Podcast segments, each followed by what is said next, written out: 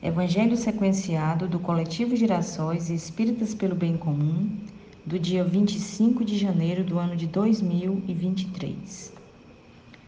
Nossas vibrações dessa noite são voltadas para os nossos irmãos vítimas de todo tipo de preconceito e discriminação: mulheres, negros, idosos, pessoas em situação de rua, LGBTQIA, indígenas presidiários e outros. Para iniciar nosso estudo, vamos para a nossa prece inicial, elevando nosso pensamento ao alto em agradecimento ao Mestre Nazareno pela oportunidade desse encontro, rogando aos céus que a paz do Mestre esteja em cada coração, que a leitura dessa noite possa alcançar a cada um, dando discernimento para um melhor caminhar esperança, alegria de viver, pacificação interior. Que assim seja. Nosso evangelho dessa noite é do capítulo 1, Eu não vim destruir a lei, item 5, o ponto de vista. O Espiritismo é a nova ciência que vem revelar aos homens, por provas irrecusáveis, a existência e a natureza do mundo espiritual e suas relações com o mundo corporal. Ele nos mostra não mais como uma coisa sobrenatural, mas ao contrário, como uma das forças vivas e incessantemente ativas da natureza, como a fonte de uma multidão de fenômenos incompreendidos, até então atirados por essa razão ao domínio do fantástico e do maravilhoso.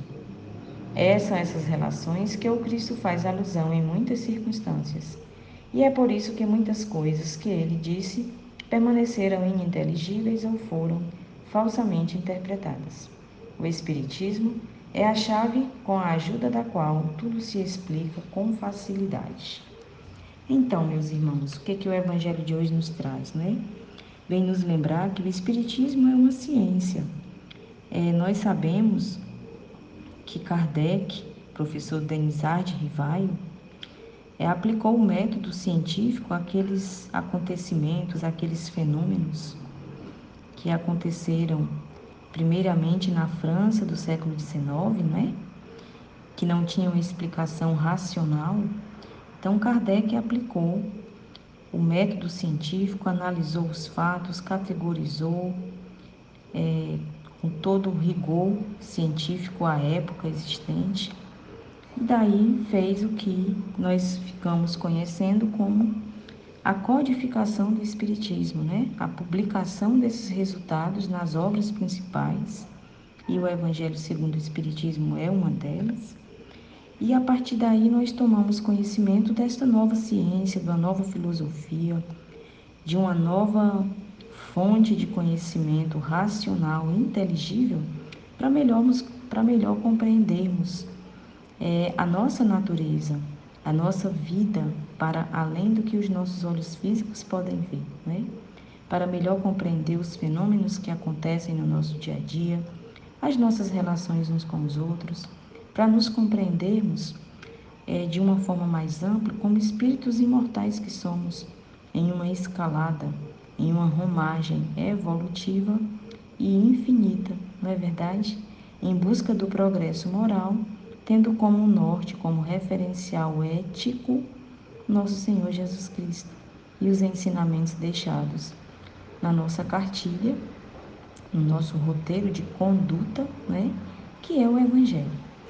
Então, desse modo, o Espiritismo vem como uma alavanca, como uma estratégia, como uma fonte de esclarecimento das questões da nossa própria vida e do nosso próprio viver. E para a nossa mensagem de hoje, nós trouxemos a lição número 66 da obra Caminho, Verdade e Vida, de Emmanuel, pela psicografia de Chico Xavier, cujo tema é Como Pedes.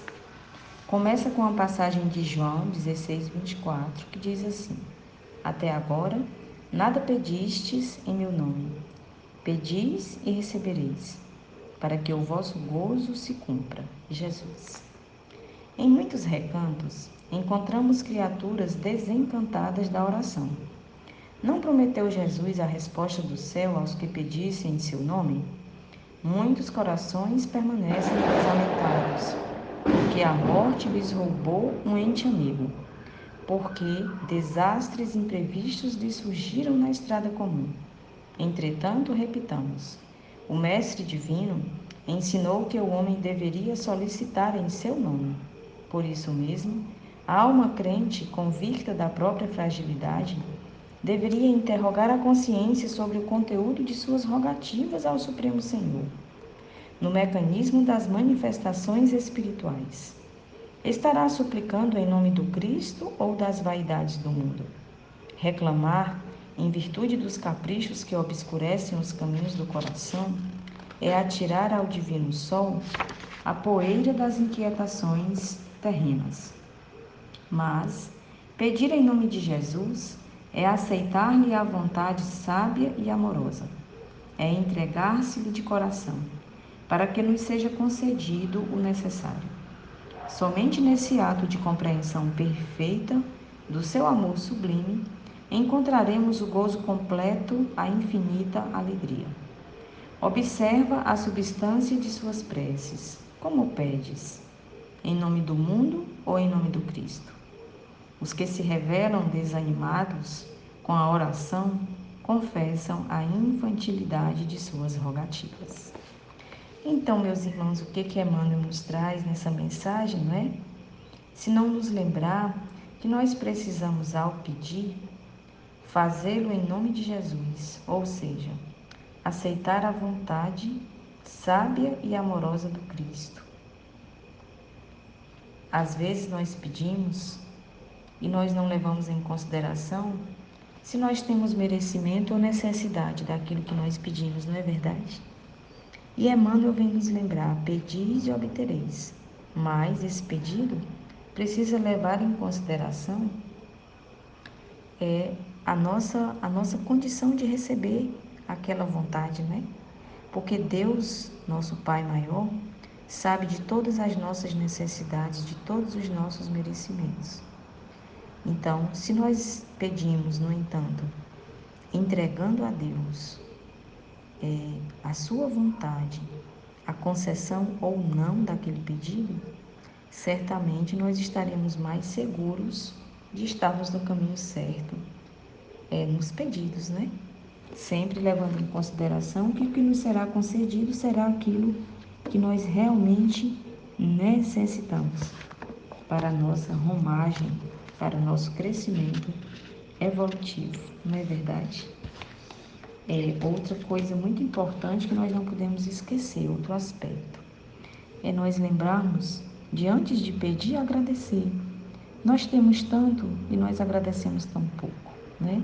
Às vezes nem reconhecemos o quão nós temos o que agradecer. Então, antes de qualquer pedido, agradeçamos, porque o exercício da gratidão é fundamental em nossas vidas no dia a dia.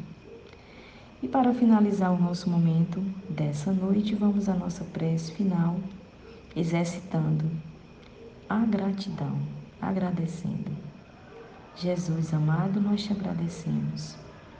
Te agradecemos por todas as possibilidades que nos tem concedido, por tua presença amorosa através de teus emissários de amor e de luz que nos intuem os bons pensamentos, os bons sentimentos, que nos mostram através daquelas pessoas com quem nós convivemos quais são as formas que nós temos de aprendizado mútuo para que encontremos o melhor caminho.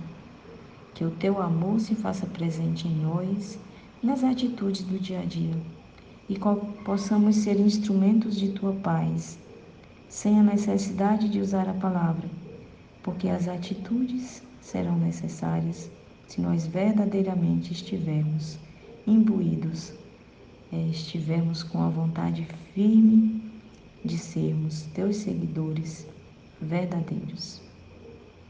Que assim seja.